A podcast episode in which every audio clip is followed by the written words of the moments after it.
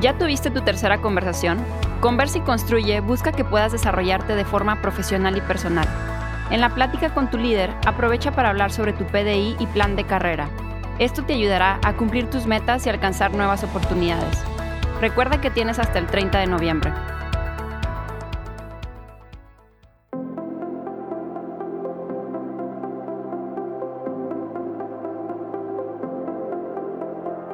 Hola, mi nombre es Paulina Medina, gerente de innovación en Cemex México, y les doy la bienvenida al décimo episodio de Construyendo Diálogo, el podcast para gente Cemex. El día de hoy hablaremos de cómo impulsar mi desarrollo profesional, la importancia de apropiarnos de nuestro propio desarrollo y de hacer del aprendizaje un hábito. Antes de iniciar, les quiero presentar a nuestros tres invitados.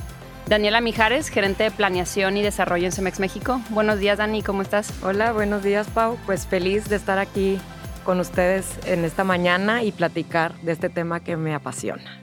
Qué bueno, bienvenida. Luis Fernando González, gerente de Cemex University. Gracias, Paulina. Eh, buenos días. Encantado de estar aquí. Igual, eh, entusiasmado de abordar este tema que también a mí me encanta.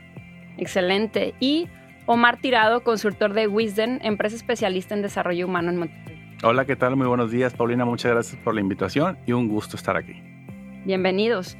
Y pues bueno, iniciemos con, con el podcast del día de hoy. Y la primera pregunta es, ¿qué es el desarrollo profesional? ¿Por qué es importante contar con un plan de desarrollo y apropiarnos de él? Muy bien. Este, si quieren, la, la contesto yo. Miren, eh, hemos estado viendo, o sea, el tema de desarrollo profesional, yo empezaría primero el, el tema de por qué. O sea, ¿por qué me quiero desarrollar eh, antes de contestar otras preguntas del qué, cómo y demás, ¿no? Este, pero el por qué y para qué. ¿Por qué y para qué quiero aprender? Y este, nos topamos hace, hace recientemente, nos topamos con un reporte del World Economic Forum en donde pues a mí me dio mucho gusto ver que una de las competencias que están poniendo en este reporte como competencia importante para el futuro es temas de aprendizaje, ¿no? Lo, ponen ahí como estrategias de aprendizaje. Y también el tema del, eh, pues del autoaprendizaje.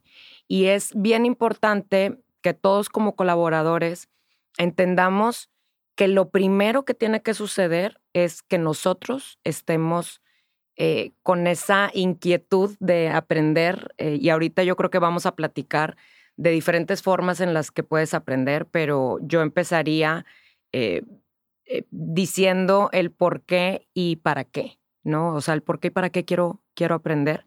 Y muchas veces, pues el resultado puede ser que quiero yo un desarrollo o un crecimiento en mi carrera, pero si no tenemos eso, podemos tener al mejor líder de equipo eh, con nosotros apoyándonos y pues no, no va a suceder nada, ¿no? Entonces hay que interiorizar la importancia del apropiamiento de, nuestro aprendizaje y este, también pues eso traducirlo en un plan de desarrollo. Ahorita me preguntabas del plan de desarrollo individual, que lo conocemos como PDI. Em, aquí es donde se contestan las otras preguntas, ¿no? El qué, el cómo, el, el por qué, perdón, el qué, el cómo y el cuándo. Entonces, este PDI, pues tiene que estar, tiene que ya tener todos los elementos de qué quieres aprender, cuándo lo quieres aprender y cómo lo vas a aprender. Y una estrategia que, bueno, pues en Cemex eh, tratamos de fomentar es la estrategia 70-20-10.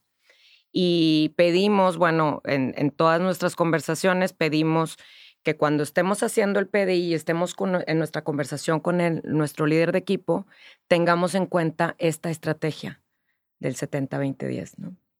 Perfecto, muchas gracias, Dani. Oye, y sobre las estrategias de desarrollo 70-20-10, Omar, ¿qué son y cómo elegir la más adecuada? Ok, mira, el tener claro cuál es esta estrategia 70-20-10, primero que nada me ayuda a mí como, como persona, como individuo, a poder incorporar mejor los conocimientos, sea lo que sea que esté aprendiendo en cualquier em, metodología o plataforma. ¿Qué es el 70-20-10? Primero que nada, ¿no? Habla de cómo aprendo. El 10% de mi conocimiento lo obtengo a través de aprendizaje formal. Las clases, las lecturas que hago, la información que voy recopilando por podcast, eh, tutoriales, la maestría, la escuela. El 20% lo aprendo de otros. Es cuando recibo mentoring, cuando recibo coaching, cuando recibo dirección de mis pares, de mi jefe, incluso de mis colaboradores, si tengo gente que me reporta, estoy aprendiendo de cómo hacen los demás. Estoy viendo y estoy recibiendo información de personas que ya lo hacen. Y el 70% de lo que sé lo voy a aprender haciéndolo en proyectos. Es decir, poner en práctica este primer 10%, este 20%, y ahora sí, como decimos eh, vulgarmente, arremangarme, subirme las mangas y meter las manos a, a, hacer lo que estoy aprendiendo. Es la única, eh, es, la, es la pinza que va a cerrar el aprendizaje cuando yo empiece a hacer lo que estoy aprendiendo. Eh, si sé y no hago, es igual a no saber. Entonces, adquiero conocimiento a, partir de estos primeros 10 y 20%, por decirlo de alguna manera, y el 70% es haciendo. Es poniendo las cosas que sé en práctica, desarrollándome, equivocándome, porque te vas a equivocar en el proceso de aprendizaje y eso lo, necesitamos tener claro, no tenerle miedo al, al error, al fracaso. Va a ser la manera idónea en la que el conocimiento va a terminar incorporándose en mí. Y fíjate, Omar, a mí me gustaría complementar. La semana pasada tuvimos, bueno, ahí estuviste tú, los Fuck Up Nights, este, en donde, o sea, creo que la empresa nos da muchos recursos para que aprendamos y, y este es un ejemplo de cómo sí está muy relacionado con el tema de innovación, pero cómo aprendes de los, de los errores de los demás y de tus propios errores, ¿no? Este, yo por ejemplo, a mí se me hace muy fácil aprender escribiendo. Por eso tengo aquí mi, mi, libretita y, y, a mano. O sea, eh, entonces es, es, como una forma que yo, este, pues aprendo, eh, ¿no? Entonces como que cada quien tenemos que encontrar esa forma y no irnos, digo, no quiero decir como que la manera fácil, pero siempre es mucho más fácil decir, pues voy y busco un curso, este, que ahorita Luis supongo que nos va a a platicar de todos los recursos que tenemos en Cemex University, que son muchísimos. Pero me gusta mucho que, que digas, oye, de un podcast, de un libro, de una plática que tengas con alguien. Este, nosotros mismos, bueno, yo es la primera vez que estoy en un podcast y también estoy aprendiendo, ¿no? De cómo, pues, cómo te tienes que preparar y demás, ¿no? Entonces, este, está, está muy padre y, y gracias por compartir eso también para que todos los que nos escuchan cuando hagan su PDI este, incluyan, tomen en cuenta esta estrategia. Y, y, fíjate, es bien interesante lo que comentas también. Yo necesito conocerme, cómo aprendo. Sí. Porque he escuchado muchas historias a lo largo del tiempo de que, oye, a mí me aburre mucho la capacitación, es que yo no soy de los que me siento en el aula y estar aprendiendo. Y gran parte de estas personas después de trabajar con ellos en, sesiones de coaching o de mentoring, nos damos cuenta que no sabían cómo aprender, que no habían encontrado esto de la libretita, esto del visual o esto de hacer. necesitas encontrar cómo, cuál es la mejor manera que tienes tú para aprender, porque todos somos diferentes y todos aprendemos bien diferente, ¿eh? muy, muy distinto. Y si te acuerdas en la primaria, en la secundaria, estaba el chavo o la chava que todo apuntaba, estaba el que, eh, el que escuchaba y hacía dibujos para relacionar lo que la niña de los plumones. La niña de los plumones con los colores. O sea, necesitas entenderte, conocerte primero para poder, ok, esta es la forma en que yo aprendo y de esta manera me siento cómodo. Si no lo buscas y vas únicamente por inercia, eh, difícilmente vas a encontrar este gusto, este sabor al aprendizaje. Ya que dices, esta es la manera como yo aprendo, esto me gusta, es por ahí. Sí. Perfecto. Entonces hay que tener un, aprendizaje activo, pero ¿cómo influye este aprendizaje activo en las oportunidades de carrera, Luis? Pues mira, em, influye muchísimo porque eh, como cualquier atleta se tiene que estar preparando para cada vez hacer una carrera más larga. No puede nada más ir a escuchar a su entrenador, ¿no? Que sería como tomar el curso y esperar que ya con eso pueda correr una carrera más larga o hacerla más rápido, ¿no? Tiene que entrenar. Y eso es precisamente lo que estaba hablando ahorita Omar, 70, 20, 10. Y a mí me encanta lo que decía Daniela del plan, porque ahí es donde tú realmente casas em, las diferentes fuentes de aprendizaje con lo que tú quieres aprender, ¿no? Entonces, oye, quiero tomar este curso, pero luego, ¿cómo lo voy a aplicar? O sea, ¿dónde, lo voy a, dónde voy a poder em, eh, entrenar para, para esto nuevo que estoy aprendiendo?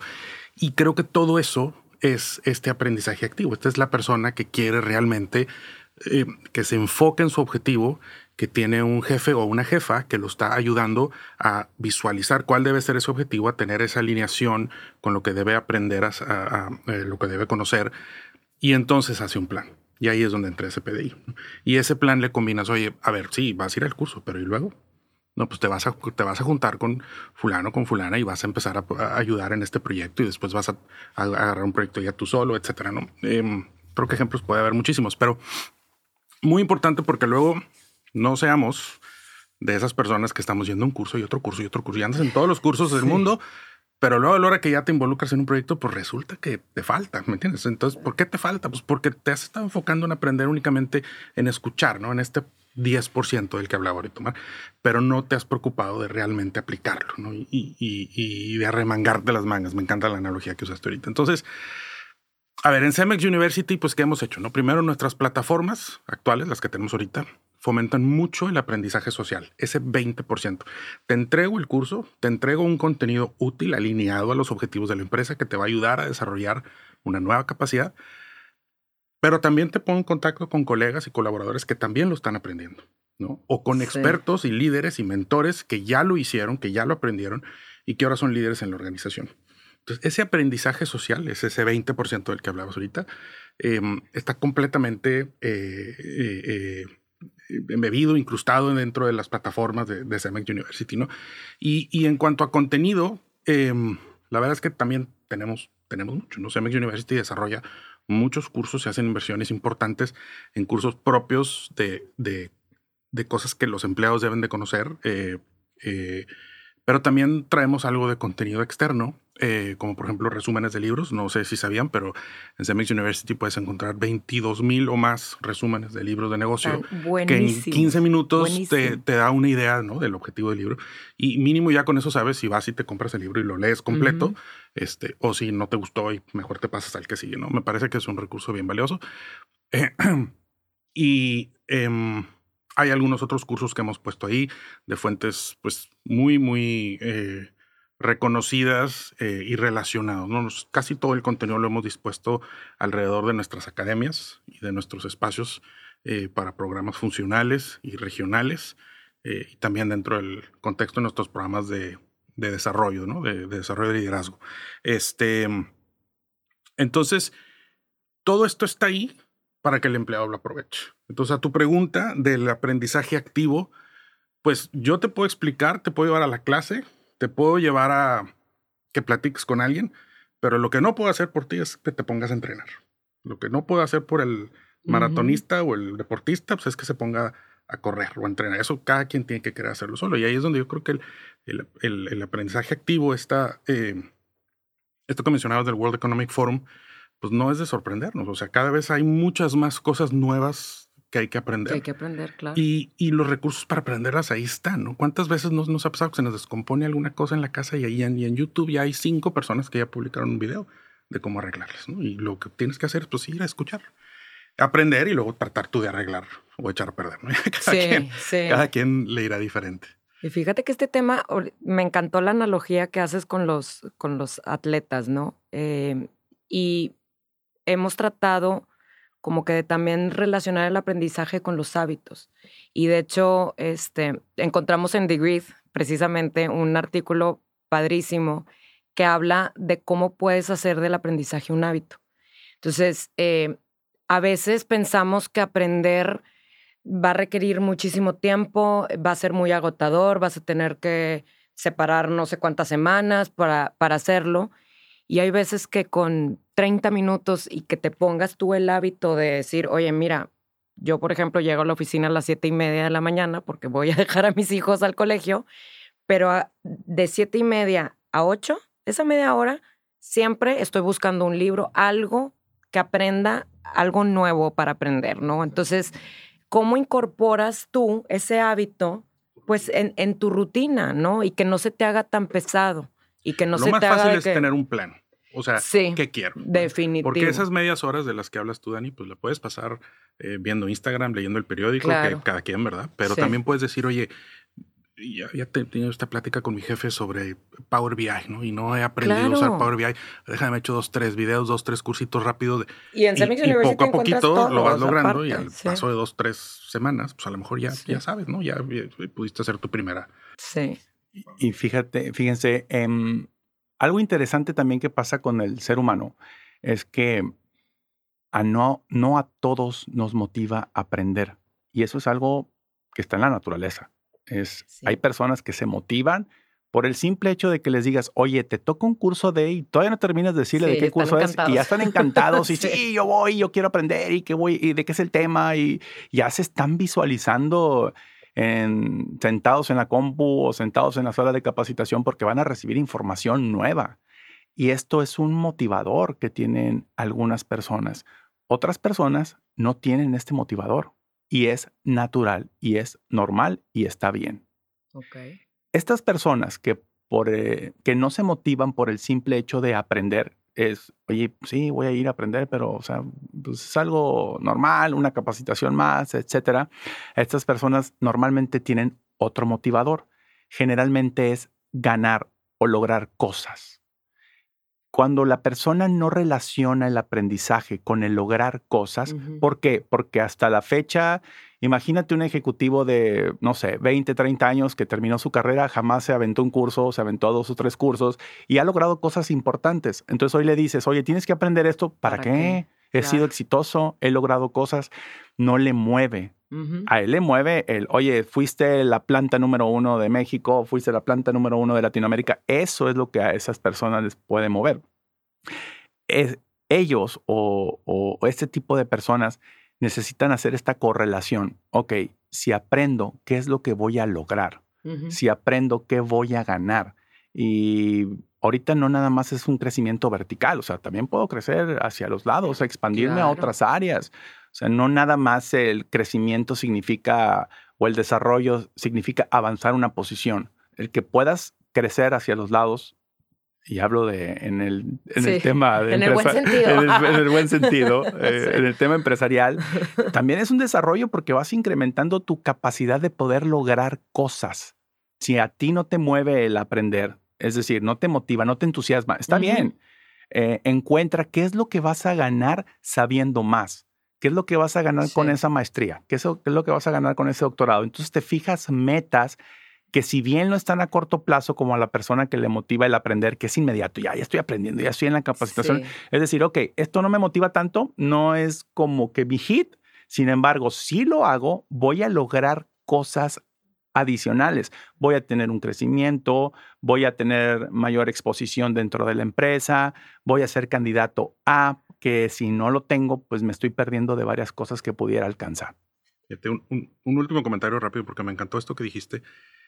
Hay personas que ya traen un, un grado de desarrollo bastante avanzado que ciertamente podrían ser considerados ya expertos dentro de una empresa, Sí. en donde el motivador para esas personas debiera ser ya no lo ya no nada más lo que tú puedes llegar a aprender, porque siempre podemos aprender cosas nuevas, pero también, o sea, ya tú eres el que va a desarrollar a los demás. O sea, ahora, ahora a ti te toca desarrollar a los demás y al, al tú estar desarrollando a otras personas y compartiendo tu conocimiento, pues tú desarrollas tu liderazgo, ¿no? Y te vuelves Sí. un jefe de equipo mucho más buscado, mucho más útil para la empresa porque desarrollas a los equipos en donde estás.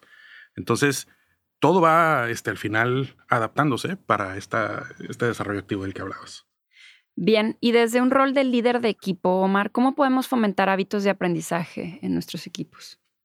Como líder, hay, antes de tratar de generar hábitos de aprendizaje o, o- o cualquier tipo de hábitos en una persona o en mi equipo, necesito dar un pasito para atrás y es conociéndolos.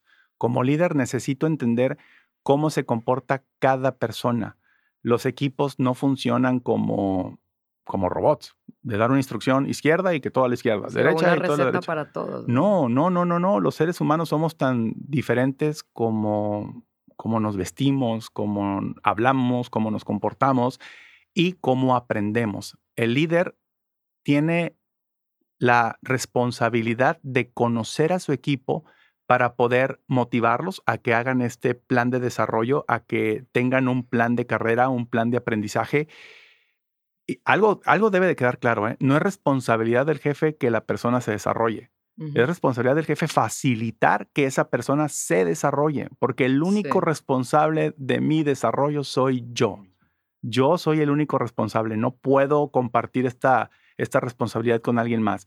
El líder facilita y, y tú como líder, para que puedas facilitar un aprendizaje sostenible, necesitas conocerlos. Oye, a este le motiva a aprender.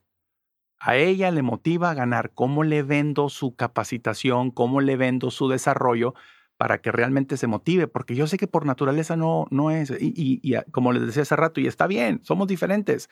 Como líder, ¿qué estrategia puedo seguir con esa persona? ¿Cómo le vendo el aprendizaje para que realmente se prenda, se encienda esta, esta, esta pasión y estas ganas de generar hábitos nuevos? Cuando tú, le, cuando tú logras enseñarle a la persona lo que va a lograr a través del aprendizaje, es mucho más fácil empezar a generar hábitos.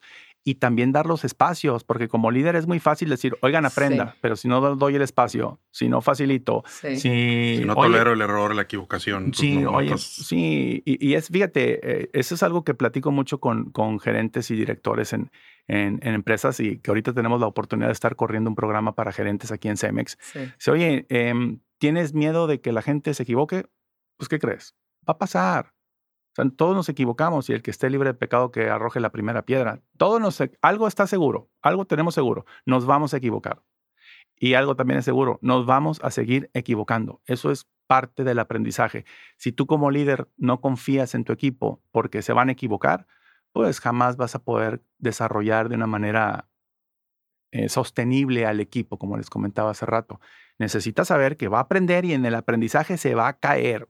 Eso es lo más seguro que va a pasar.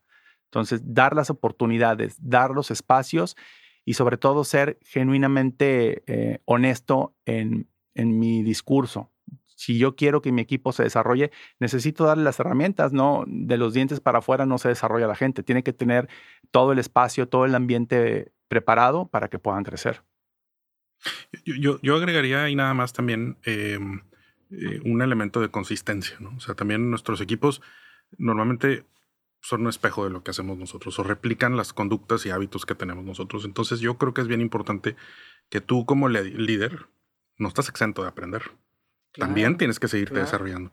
Y creo que sería muy, em, muy favorable que tu equipo te vea, ¿no? Que si tú estás participando en un curso, si estás desarrollando le digas a tu equipo y les compartas, estoy trabajando en esto, estoy desarrollando esto. ¿Por qué? Porque ellos van a replicar eso, ellos van de alguna forma a, ver eso como una conducta eh, buena y favorable y la van a, la van a replicar. Entonces yo creo que eso sería importante. Hace mucho teníamos en Cemex un, no sé si tú te acuerdas, Dani, muchísimos años un curso de un señor que se llamaba, se llama Ken Blanchard, em, que casualmente se llamaba liderazgo situacional. Y ah, era esta habilidad de líder de adaptarte, ¿no? Porque pues tienes tú como jefe de, un equipo tienes a personas que ya tienen muchos años de experiencia y personas que apenas están entrando y que son más, más junior y, pues tú tienes que adaptar tu liderazgo a la situación y a la persona, ¿no? No es lo mismo eh, cuando estás eh, eh, dirigiendo a una persona que es muy joven y que apenas o muy inexperto o inexperta, o cuando ya traes a alguien con mucha más experiencia que a lo mejor ya puedes delegar y soltar mucho más, ¿no? Súper,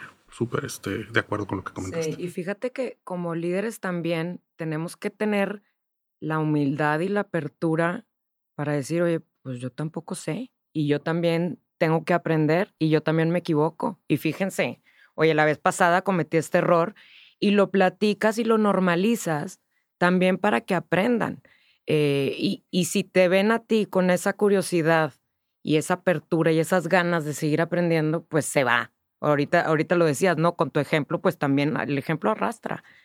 Algo sucede de manera recurrente en los, en, en los talleres de, de liderazgo, de habilidades gerenciales, que es que los gerentes toman la capacitación muchas veces como una pérdida de tiempo. Sí. El equipo lo ve.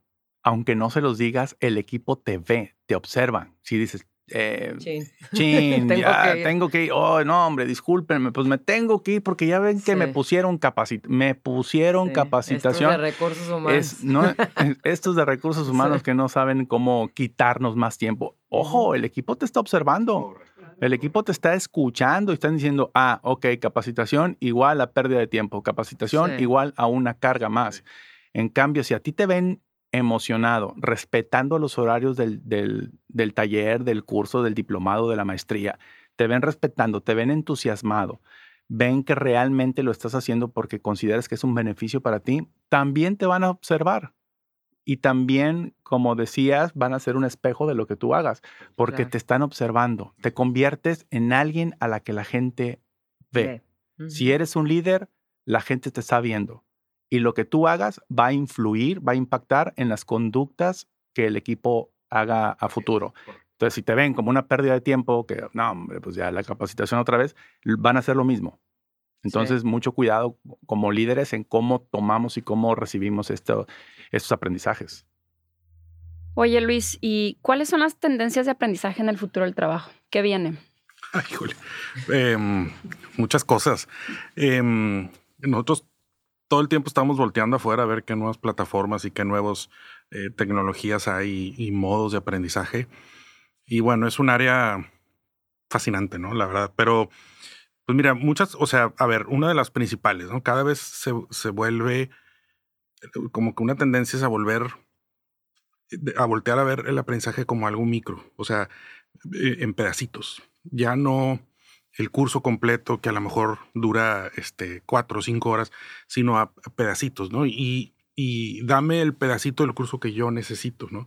Volviendo al ejemplo de que se me descompuso el refrigerador y encontré en YouTube un video que exactamente me dice cómo moverle el termostato al, ¿no? Para corregir el problema. Y ya.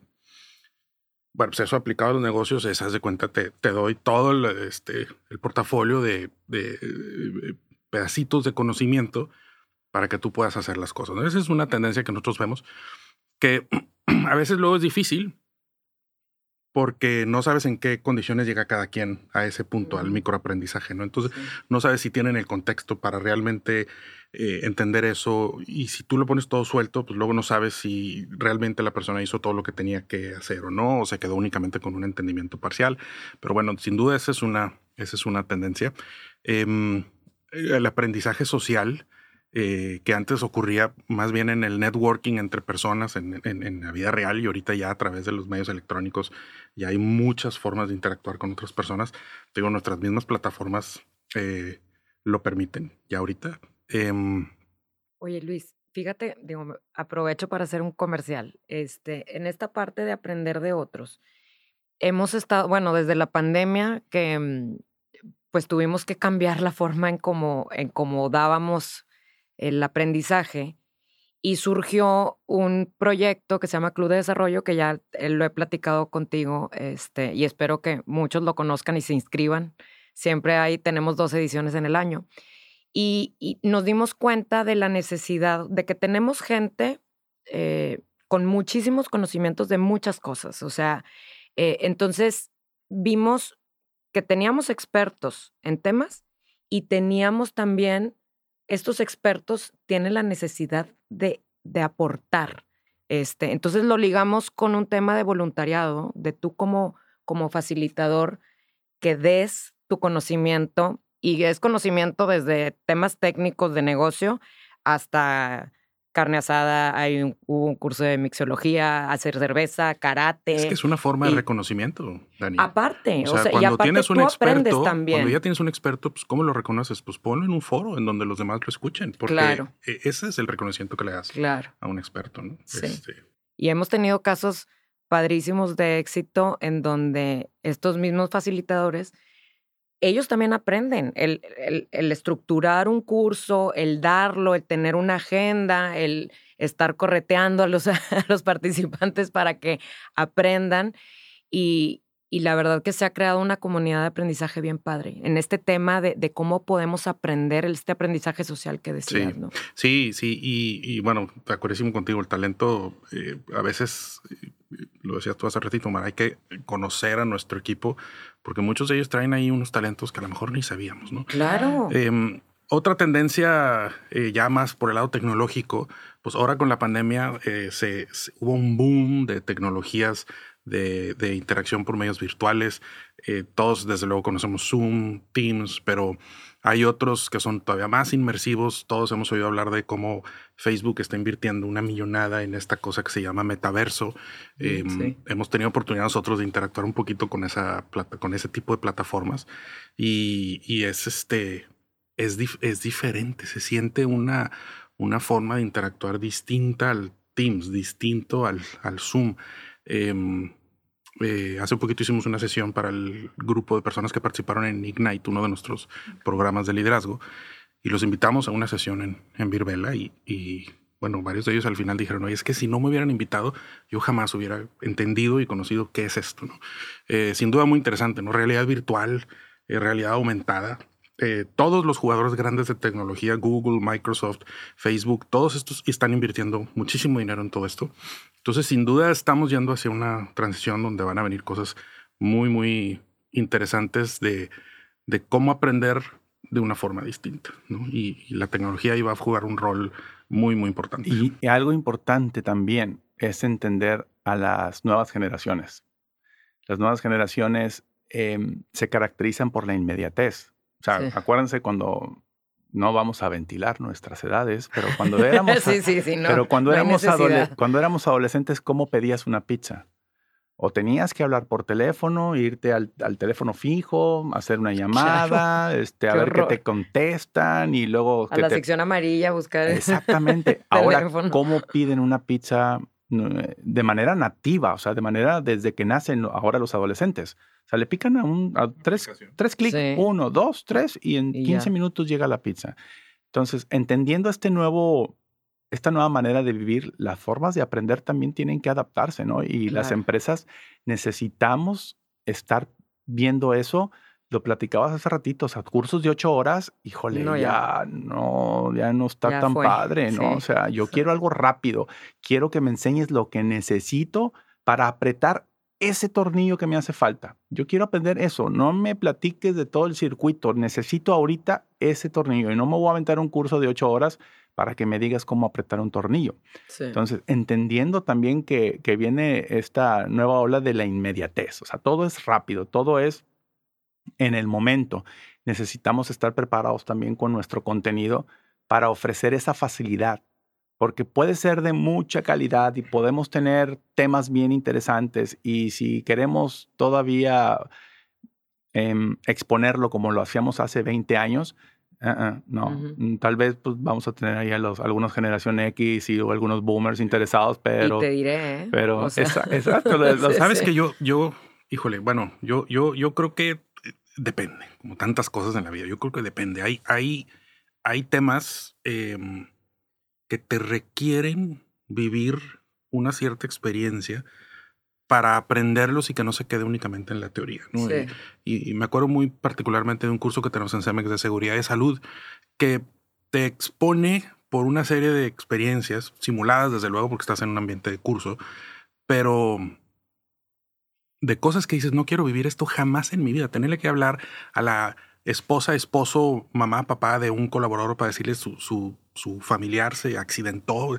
Jamás, ¿no? Pero, pero, y lo único que estoy tratando de enseñar es que sigas el procedimiento, ¿no? Que te, a lo mejor te lo podría poner en un videito de 30 segundos, sí, El Sigue el procedimiento. Tal y tal Pero el pasar a la persona por todas estas experiencias y por todas estas simulaciones y por todos estos ejercicios, pues te, es lo que te forma, te construye ese, ese, ese, conocimiento como para decir, oye, pues tema asimilado. ¿no? Yo, yo creo que depende, de acuerdo en que las nuevas generaciones son un reto para, para mantener su concentración, para combatir esa inmediatez que ellos esperan de todo, pero es que a veces siento yo que no todo, eh, o sea, para lograr ese grado de inmediatez, eh, está, está complicado. Eh, no, no en todo creo que se pueda, pero desde luego es un es un reto en el diseño de los nuevos programas de, aprendizaje. Lo vivimos todos los días que desarrollamos un programa de aprendizaje, ¿no? Porque tenemos unos expertos que siempre nos dicen, oye, no, este, esto, esto, esto, y todos estos temas y pum, tres, cuatro horas. Oye, no, bájale, bájale, bájale, ¿no? Pero bueno, este, pues son algunas de las tendencias que yo veo, ¿no? Sobre todo por el lado de la tecnología y por el lado de los, de los métodos y de los canales. Y, y el último que te iba a decir es que también ya hay tanta oferta allá afuera. O sea, hay cursos en donde literalmente la persona puede hacer toda una carrera, una maestría, sin pagar un peso de su bolsa. Porque ya está todo allá disponible en Internet. Em, y, y, y, pues otra vez, lo que importa es que la persona tenga ese autointerés por desarrollarse. Perfecto. Pues muchas gracias, eh, Luis Fernando, Omar y Dani. Creo que ha sido bastante interesante platicar sobre este aprendizaje y yo me quedo con, con una cosa principalmente, que es que hay que entrenar, que lo dijiste tú, Luis, ¿no? Hay que apropiarnos de nuestro desarrollo. Eh, no importa las tendencias o las generaciones, creo que el C70 nos toca a nosotros, ¿no? al, al individuo. Sí. Entonces, pues muchas gracias por haber escuchado la décima edición de Construyendo Diálogo. Si te gustó este episodio, compártelo y nos estaremos escuchando el próximo mes con más temas de relevancia para Cemex México y su gente Cemex. Gracias. Muchísimas gracias. Gracias, gracias a todos.